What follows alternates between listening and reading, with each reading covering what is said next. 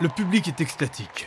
Les gens hurlent, se bousculent, même ceux qui n'ont pas pris leur place sont captivés par ce qu'ils entendent.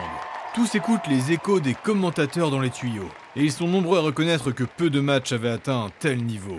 Depuis le début du championnat, le Léviathan est sur un autre rythme, plus joyeux et plus festif. Seuls ceux qui travaillent avec Péridot ne semblent pas être affectés par la joie ambiante. Et il y a évidemment toutes les personnes qui ont été pourchassées et emprisonnées par ces derniers.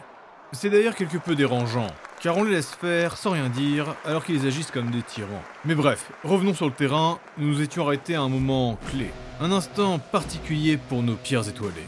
Car en effet, ils font face à un groupe plus fort qu'ils ne l'avaient pensé. Les hommes des belles félines de Basalte sont une équipe de chevronnés qui se connaissent depuis des années. Mais ce sont aussi des combattants redoutables qui ont fait de nombreux fronts.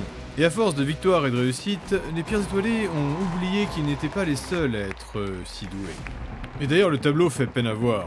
Le grand champion Dratek est à moitié gobé et il se débat dans la bouche de l'énorme poisson armuré. La langue de l'animal est puissante et elle le fait tourbillonner. Le public peut voir les jambes du troll s'agiter et tourner. Cet animal très intelligent et entraîné l'empêche d'invoquer et sa grosse bouche magiquement renforcée est protégée contre la lame des deux épées. Ular essaye de chanter, il est toujours au sol pris dans une lutte improbable avec Lonok le gros musclé. Il est très peu vêtu, mais ses piercings et ses petites pièces d'armure sont faites pour perforer tous ceux qu'il a attrapés. Une grosse main calleuse se pose sur la bouche du Scald pour l'empêcher de chanter. Ular se débat, mais il sent les morceaux métalliques commencer à le faire saigner. Ilias de son côté essaye désespérément d'arrêter ce tourbillon dément. La Valkyne en face d'elle est une sauvage aux bras puissants. Prika est prise par son élan, elle tourne telle une tornade et sa hache fait baisser la garde de la vie ardente. Ilias essaye en vain de sortir cette mauvaise posture, mais les coups sont trop rapides et trop violents. Sans la magie de Céleste, elle aurait déjà été ravagée. Mais l'épée lui donne une force supplémentaire à chaque fois qu'elle essaye de parer. Ross veut changer en foudre, mais il est maintenant dos au bord du terrain. Il est complètement encerclé par des murs courbés qui l'empêchent de sauter. Il est comme enfermé dans une prison de glace et la seule sortie est à l'extérieur du terrain. D'après les règles, il pourra continuer de jouer, il sera juste empêché par un arbitre qui l'empêchera de réentrer. Et ce n'est pas si grave pour un archer car il pourra continuer de tirer. Cependant, Ross est en train de s'acharner. Et d'ailleurs, les connaisseurs essayent de comprendre pourquoi. En tout cas, le guérisseur Opten s'en donne à cœur joie. Shinsu, lui, dans un duel inflexible. La dévoreuse insulte d'ailleurs son porteur, car cet incapable n'arrive pas à toucher sa cible. Le kobold de Stana enchaîne les esquives et réussit même parfois à lui faire des estafilades. Shinsu s'emporte et commence à faire des techniques secrètes, mais son adversaire en possède aussi, et il les utilise pour le contrer. C'est magnifique à voir, mais le Frostal fait coincer dans ce duel chorégraphié. Prika a lâché le tonneau à côté d'elle, et Torium depuis sa monture le surveille, mais il ne le joue pas, car les hommes des belles félines sont bien trop occupés à donner une leçon aux pierres étoilées. Et le groupe peu à peu comprend et se souvient de ce que le maître du tonneau leur a dit. Hullard tente désespérément de le hurler, mais Lonok l'empêche de parler. Raylork lui a déjà compris depuis longtemps, mais gobé comme il est, il ne peut communiquer. Shinsu lui est dans une colère noire, et Ross est trop occupé à ne pas se faire pousser. Et du côté d'Iliès, l'énorme hache qu'elle a en face d'elle tourne tellement vite, et Céleste semble bien trop légère comparée à la puissance des coups. Et alors qu'elle allait à nouveau parer, Iliès Ravanor se ravise et fait un mouvement terrifiant. Elle abaisse son épée et fait un pas en avant. Par les dieux Mais pourquoi? L'âge de Prika s'est bloqué dans le corps d'Iliès. Et maintenant elle retient l'arme de la Valkyne Mais c'est horrible Elle a franchement pas eu peur. Elle va, elle va dire quelque chose Pierres étoilées Règle numéro 10 Quoi? C'est un code, ils vont sûrement changer de technique. Oh, Shinsu disparaît Stana est pris par surprise. Il va l'attaquer pendant qu'il est invisible. Dratek vient de se faire exploser Il a dû utiliser un des sorts dans son corps parce qu'il ne peut pas invoquer là. Mais il a dû se blesser C'est mal joué Aïe aïe aïe, le poisson est en train de me recracher, le troll est carbonisé Et de l'autre côté du terrain, Ross Yasankak semble plus bouger. On dirait qu'il a abandonné. Regardez les murs Opten est en train de les pousser à distance. Rose va se faire sortir.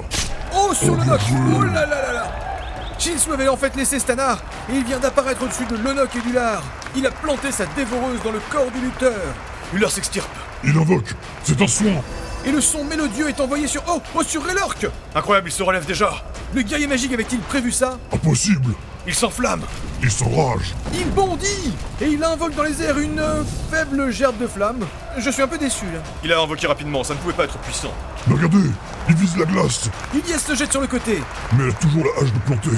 C'est horrible Elle a lâché son épée Mais elle est folle alliée. Et c'est le tonneau qu'elle vient d'attraper Oh là là, c'est Stana qui apparaît dans le dos de Shinsu maintenant Aïe aïe Il aïe. a eu le temps de se retourner, mais il s'est fait perforer. Ular continue de s'extirper et il ne s'occupe même pas de le soigner.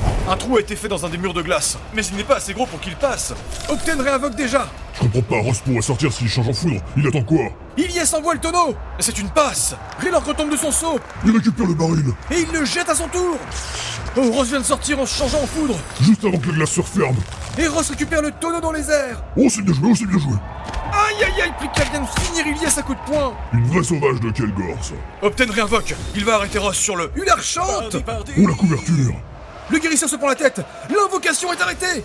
Ross est tout seul. Ross s'élance. Attendez, ils ont une dernière chance. Thorir m'envoie une lance. Le lancer est parfait Oh mais Raylord bondit Oh, il intercepte le projectile Incroyable Oh, il a pris cher quand même. Ross est tout seul, il fonce tête baissée. Octane retourne son invocation et Prika court derrière lui. Il accélère, Sa foudre rouge est crépitante il arrive sur la pyramide et oh, il brise le tonneau Incroyable retournement. Quelle technique, quelle équipe. J'avoue, c'était épique. La foule va quitter l'estrade et se ruer sur le terrain. Les arbitres guérisseurs auront tout juste le temps de soigner les blessés avant de se faire inonder. Les cinq pierres étoilées sont soulevées de terre et portées par une foule qui scande leur nom. Le terrain est pris d'assaut et déjà on y festoie et on célèbre la victoire. Mais surtout cet affrontement hors norme. L'équipe de Basalte est de bonne guerre et elle se joint aux festivités. Rapidement, on chante, on boit et on danse. Mais tous les combattants, bien que soignés, restent salement amochés. Notamment Elias qui a pris un coup extrêmement violent. Mais malgré leur terrible affrontement, la Valkyrie et la Sauvage passeront un bon moment. Ular, lui, aura du mal à sympathiser avec Lonok. On va dire que se faire écraser et perforer sans son consentement, il n'a pas aimé. Et cette grande fête sur le terrain va durer quelques heures. Les pierres étoilées finiront même par chanter. Et après ces réjouissances avec le public, ils vont être invités dans un des grands bars de la haute société, le voile flottant. Ce bar n'existait pas au départ, mais il a été financé par les plus fortunés. Au regard de l'heure et de l'ambiance, Ilyes refuse d'y aller. Elle a quelqu'un d'autre à aller voir et elle n'aime pas vraiment ce lieu. Le maître du tonneau insiste un peu. Il faut quand même faire des choses ensemble, Ilyes. Pense à la cohésion. Si je reste, vous viendrez tous demain matin pour m'aider avec les pâtisseries alors. Les yeux écarquillés des autres membres du groupe finissent de dissuader Kiro Kern. Mais il est vrai que parfois, il faut un peu de repos. A- a- Allez vous coucher, ma chère. Shinsu finit bien entouré et il mange plus que de raison pendant qu'on lui offre de multiples boissons. On lui sert du vin et comme toujours une multitude de femmes Frostalf tournent autour de lui. Raylor et Ular échangent un regard quand ils sont témoins d'un manège des plus sulfureux. Ular Valoem signe un énième autographe et se penche vers Raylork qui est entouré par des femmes de toute race et de tous horizons. Le Skald de lui est d'ailleurs encerclé par une multitude de groupies, de toute race et de tout sexe. Ular n'a pas encore choisi avec qui il allait finir au lit. De l'autre côté de la pièce, Ross et sa femme sont venus. Ils ont laissé Taeng, la sœur de Shinsu, garder la petite Rita. Et après cette nuit de garderie, elle ne s'en occupera plus jamais. Mais ça, c'est une autre histoire. Shinsu finit d'ailleurs par se lever, et sans un mot, il fait signe qu'il va se coucher. Ular, toujours en train de discuter avec Raylork, lui fait signe. Hum, c'est curieux. Il s'en va bientôt. Il n'est même pas minuit. Le guerrier magique termine sa chope de bière. Le plus étrange, c'est qu'il parte tout seul. Tu crois qu'il aura quelqu'un qui l'attend? Une régulière? Possible Mais il m'avait l'air un peu inquiet quand il est parti. Peut-être qu'il va se faire remonter les bretelles. Je pense qu'il aime ça, lui. S'il y en a une qui doit lui faire ça, elle doit vraiment être effrayante. Et au final, ils ignorent qu'ils ne sont pas si loin de la vérité. Car en effet, Shinsu est invité. Et pendant le reste de la nuit, il va être pris dans une longue discussion avec la guilde d'Obsidienne. Et plus particulièrement avec la ténébreuse Frostalf Kazuga Kaze. Un instant volé à écouter. Il va leur falloir une journée entière et une vraie nuit de repos pour se remettre de la compétition, mais aussi des célébrations. Chacune des pierres étoilées reprend son rythme en attendant la grande finale. Le groupe a même prévu d'aller voir ensemble le match des belles armures de diamant et des plaqueurs de granit. Un avantage pour les participants qu'ils n'ont que rarement utilisé, c'est qu'ils ont toujours une place attitrée pour regarder les autres jouer. Pour aller voir ce match de demi-finale, le maître du tonneau va prendre la place de Raylork, car le guerrier magique est invité par Ulmaritina pour faire les commentaires de la deuxième demi-finale. Et en parlant de Raylork, son anniversaire approche. Le matin avant d'aller voir le match, Shinsu et Ross continuent de travailler l'os de Kraken, et toujours aussi nombreux sont ceux qui viennent les voir pour les questionner ou encore les aider. Comme vous le savez, la forge à c'est un lieu presque sacré. Nombreux sont les prodigieux qui viennent travailler, inventer ou encore s'inspirer. On n'est pas loin du culte. Et c'est aussi un lieu où on aime se balader, qu'on soit connaisseur ou amateur, il y a toujours des petits miracles artistiques ou techniques à regarder. Et il y a d'ailleurs un spectacle incroyable qui arrive depuis peu à la forge.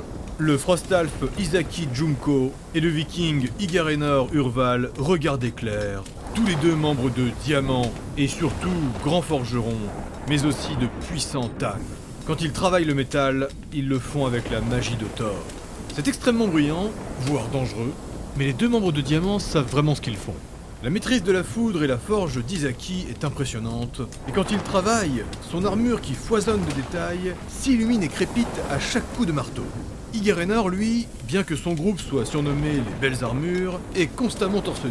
Et ce qui est impressionnant, c'est la taille de ces deux marteaux. Suivant Thor par excellence, il les a constamment électrisés. Et quand il frappe, c'est avec une précision et une puissance qui en laissent de très nombreux bouche bées. Et alors que la matinée touche à sa fin, Ross et Shinsu décident de faire une pause, car ils entendent les détonations résonner dans la forge. Les deux Tan reprennent leur travail aujourd'hui, et nombreux sont les forgerons et les artisans qui viennent les regarder. Et Ross est évidemment très intéressé. Il connaît personnellement le viking Igarenor, et ils ont même déjà expérimenté ensemble un artisanat très particulier. Mais c'était il y a quelques années. Soudain, une légère cohue à l'arrière. Péridote. Deux combattants dangereux s'approchent à grands pas. Regard des boucliers de pierre, un nain armuré d'une cuirasse en rocher et Hashi Genkishi, un frostalf lourdement équipé, protégé d'un énorme bouclier. Le nain passe devant en bousculant les gens. Diamant, cessez immédiatement ce tapage infernal Le frostalf derrière lui enchaîne. Vous n'êtes pas les seuls à travailler ici. Nombreuses ont été les plaintes des indignés et des résignés. Les deux puissants ânes s'arrêtent. La foule de Midgardiens s'écarte pour commencer à former un cercle. Les frictions entre les grandes guildes ne sont pas rares, surtout entre les guildes d'or d'élite comme granit, péridote, diamant ou topaz.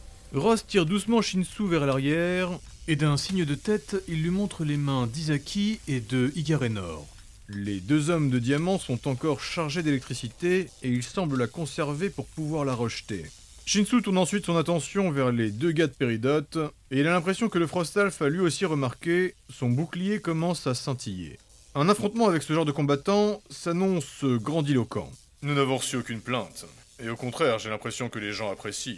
Répond Isaki, qui continue d'avancer. Il a posé son marteau de forge, et maintenant sa main est sur la garde de son épée. Le viking Igarenor est juste derrière lui, et les deux gros marteaux qu'il tient sont toujours en train de crépiter. Les gens font encore un pas en arrière. Doucement, les deux duos sont en train de se mettre en garde. Ross peut le sentir, l'affrontement est imminent. Vous ne faites pas la loi ici, Diamant. Et nous ne faisons rien de mal, Péridote. Vous vous pensez au-dessus des autres. Et vous, vous vous pensez au-dessus de tout. Et soudain, coupant leur élan, Shinsu Tensei fait un pas en avant.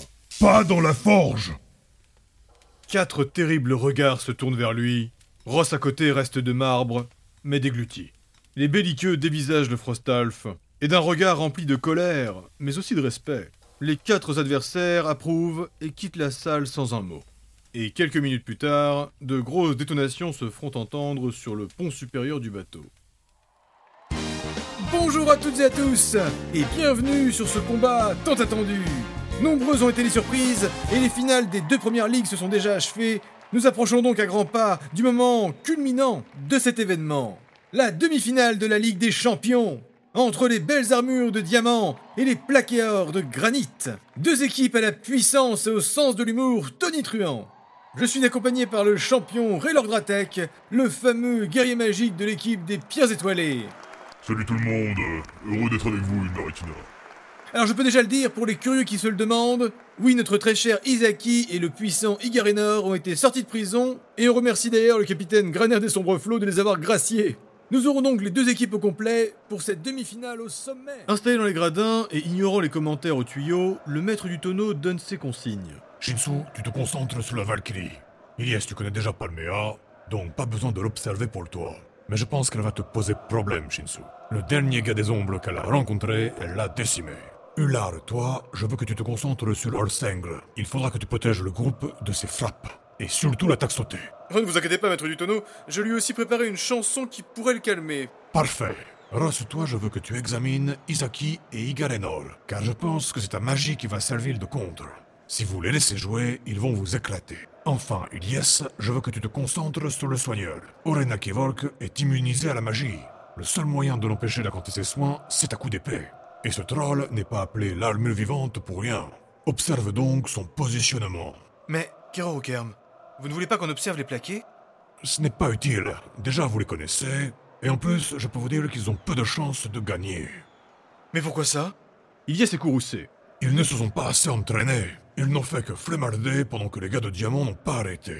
Très chauvin, Ular s'irrite. Euh, cher maître du tonneau, je vous trouve bien dur. Les plaqueurs sont aussi puissants que ce diamant. Ils ont passé la semaine à se dorer le boudin et à bouffer jusqu'à plus faim. Les belles armures de diamant, eux, ont continué leur entraînement. Ils ont même organisé un véritable affrontement. Ross est perplexe. Vous voulez parler de l'altercation avec Péridote? Je pense pas que c'était prévu, ça. Peu importe, ils ont trouvé moyen de se mettre sous la courge avec un groupe de grande puissance. Ross est consterné. Il paraît que Isaki a failli perdre la vie. Et physiquement, il ne s'en est toujours pas remis. Ils ont terminé à 2 contre 5. C'est ce que je dis, ils se sont bien entraînés. Ross est bouche bée, Ilias est choqué, mais Hullard ne dit rien. Car Raylork lui a déjà raconté ce que son maître lui a fait vivre. Quand il s'agit de l'entraînement, le maître du tonneau n'a pas de limite. Et par le passé, Raylork a plusieurs fois manqué de peu de se faire tuer. Mais Kiroruker m'aura raison. Malgré un début très équilibré, Très vite, Diamant vont prendre l'avantage avec une technique des plus sophistiquées. Les deux tannes de leur équipe vont avancer de chaque côté du terrain et ils vont longer la ligne. Le guérisseur est escorté par la Valkyrie et le gros chat attaque en avant. Il va attaquer Bigel qui essayait de chanter, et à lui tout seul il va occuper les deux nains qui vont tenter de le protéger. La grosse faiblesse des plaqueurs vient du fait qu'ils ne sont qu'offensifs. Ils n'ont pas de soigneur à proprement parler, et c'est sur cet aspect que Diamant va tout miser. Et au dernier moment, alors que les plaqueurs sont en train de faiblir face aux assauts, alors que la foudre les encercle et les traumatise, mais qu'ils tiennent toujours bon, les belles armures de Diamant vont récupérer le tonneau, arrêter leurs attaques, et à l'instar de ce qu'ont fait notre groupe, ils vont complètement changer leur technique pendant le match et briser le tonneau.